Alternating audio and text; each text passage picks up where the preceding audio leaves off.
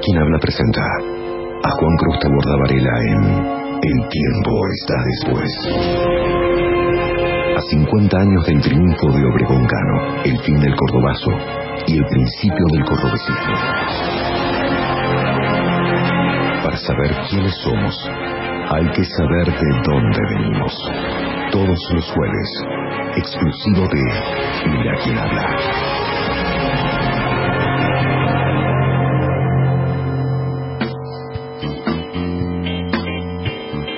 Juan Cruz ahora Varela, querido amigo, bienvenido, ¿cómo estás? Buen día. ¿Qué tal, César Ignacio? Buen día para todo el mundo. presentación, ¿no? Es para HBO. Qué bien que suena, ¿no? HBO, ¿Quién es el muchacho de la voz?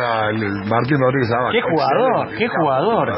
Qué pedazo de voz que tiene ese Bueno, muchacho. tenemos Fuerte. tercera entrega, tercer capítulo de esta saga apasionante que estén atentos porque antes de fin de año va a ser un libro. Exactamente, en algún momento se va a convertir en libro esto que... Pero lo escuchaste primero acá. Eh, primero aquí en la 102.3 y mirá quién habla con la alianza con tanta trampa.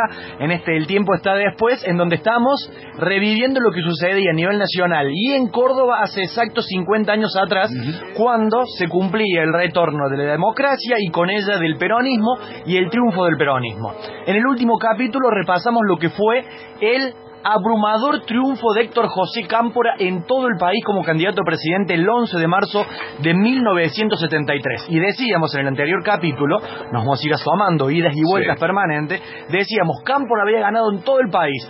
Todos los gobernadores electos en aquel 11 de marzo del 73 eran todos peronistas, salvo en Neuquén, en donde ganó el movimiento popular neuquino, los Zapaga, por supuesto, con una aclaración. El movimiento popular neuquino es de origen peronista, de los partidos llamados neoperonistas que querían hacer el peronismo sin Perón. Desde allá viene y ganó en el 73. Insisto, todos los gobernadores electos peronistas, salvo en un lugar, en una provincia, levanten la mano, en Córdoba el peronismo no se pudo imponer en primera vuelta a diferencia de lo que pasó en todo el país.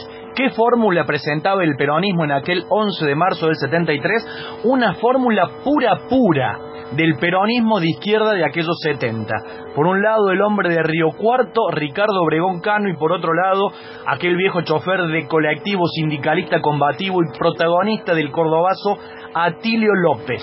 ¿A quién se enfrentaban Obregón Cano y Atilio López? A un hombre del patriciado cordobés, de la Iglesia Católica y del radicalismo, Víctor Martínez, que 10 años después iba a ser vicepresidente de Raúl Alfonsín, por supuesto. Nos quedemos con la fórmula peronista porque yo dije recién, pura, pura. Y muchos decían, che, esa fórmula peronista del 73 en Córdoba es muy de izquierda. Lo cierto es que no era tan de izquierda, en el sentido que Obregón Cano era un hombre más bien de perfil conservador que venía del viejo Partido Demócrata, el Partido Demócrata y el conservadurismo de Córdoba, el que dominó la política cordobesa hasta la aparición y irrupción de la chusma radical allá a comienzos del siglo XX. Obregón Cano había sido presidente de la juventud del Partido Demócrata cuando llegó Perón a la escena nacional, dijo, no, yo me voy con Perón, empezó a tener distintos cargos y logró de este modo la candidatura en el 73. Para el peronismo era una fórmula pura porque tenía Obregón Cano, hombre conservador, pero con buena onda con la juventud, con la tendencia, como se le llamaba, a aquella izquierda peronista. Un tipo que si bien tenía más años, que era generacionalmente distinto a los jóvenes de, aquella, aquel entonces, era un hombre que se sentía cercano y quería de algún modo retribuirle a la juventud todo lo que la juventud había hecho para el retorno del peronismo y fundamentalmente de Perón. Allí también estaba en la fórmula Atilio López. ¿Cómo habían llegado a conformarse como la fórmula del PJ en unas internas? El PJ tuvo internas en Córdoba y se enfrentaron a una fórmula que componían Julio Antún y Alejo Simón. La derecha peronista al palo. Julio Antún y Alejo Simó. Simó por el lado del gremialismo, Antún por el lado de la ortodoxia peronista. ¿Por qué los menciono?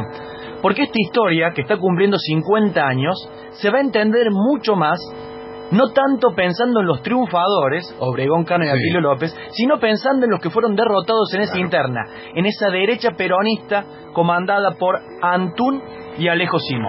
Y pese a lo que dice, no, era una fórmula peronista de izquierda, mucha tendencia, mucho izquierdismo en ese peronismo, no es tan cierto. El peronismo en el 73 intentó ser lo más amplio posible, a tal punto que en la lista cordobesa, de Obregón Cano gobernador, Atil López vicegobernador, había dos candidatos a senadores. Uno era Luis Agustín Carnevale y el otro era José Antonio Allende. Carnevale venía del Partido Comunista. José Antonio Allende venía del Partido Demócrata Cristiano. ¿Qué estoy diciendo? Que los dos candidatos a senador que pone el peronismo en juego en Córdoba eran originarios de partidos recontra antiperonistas. El Partido Comunista había sido perseguido por el peronismo y la democracia cristiana se fundó en Argentina cuando Perón se pelea con la Iglesia Católica. La democracia cristiana nace como un partido antiperonista y sin embargo la amplitud del peronismo de Obregón Cano permitió que dos hombres que venían de esos partidos fueran los candidatos a senadores. ¿Cómo terminó ese 11 de marzo electoralmente en Córdoba?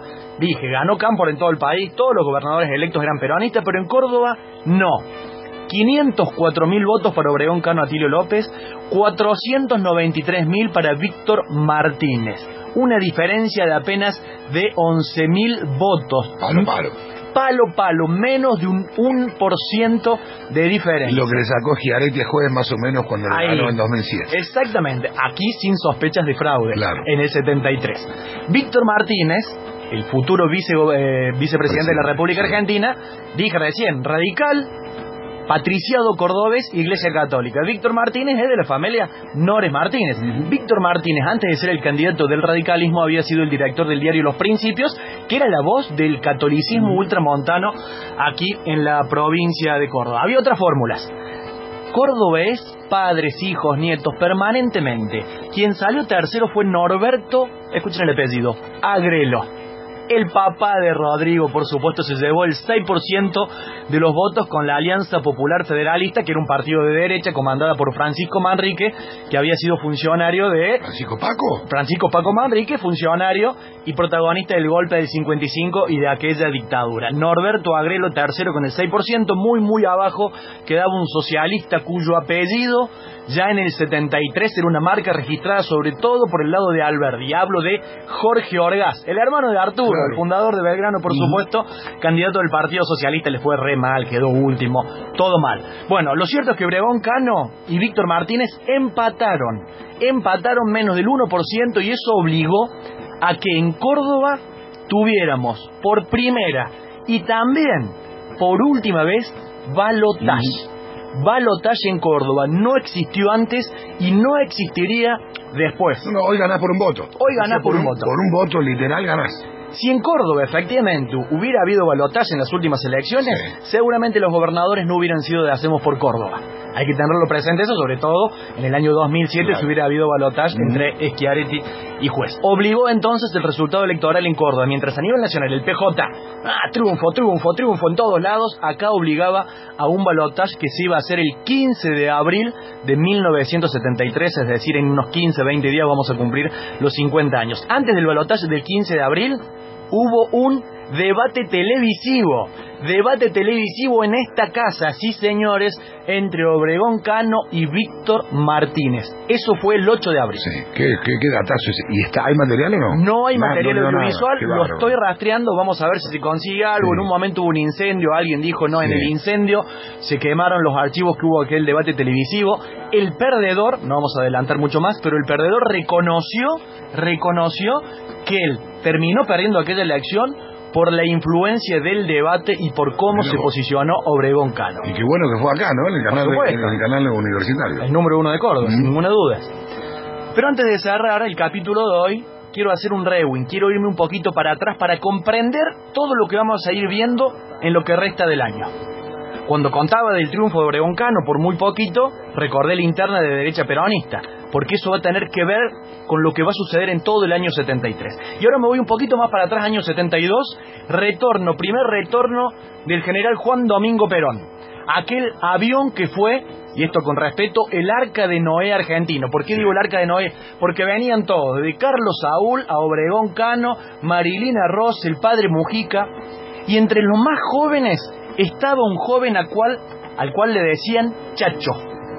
Chacho, que tenía 20 años, que era integrante de Montoneros, delegado de la Regional 1 allí en Buenos Aires, tenía como apellido un apellido que hoy nos va a sonar porque su hijo es funcionario del gobierno nacional. Chacho era Pietragala, el padre, por supuesto, del actual secretario de Derechos Humanos. Chacho Pietragala formaba parte de aquel avión que traía Perón con cientos de personas del ámbito de la política, del espectáculo, de la literatura.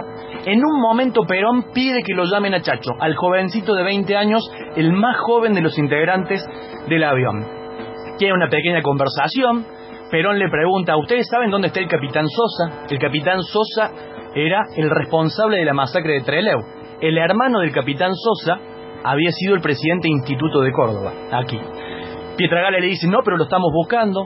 Perón le dice, yo sé dónde está, parece que está en un consulado, estén atentos, yo le voy a dar más datos.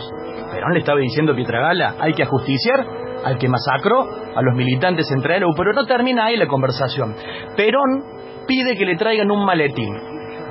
Cuando le traen el maletín, Perón, frente a Chacho Pietragala, de apenas 20 años, Perón abre el maletín y en el maletín había dos revólveres.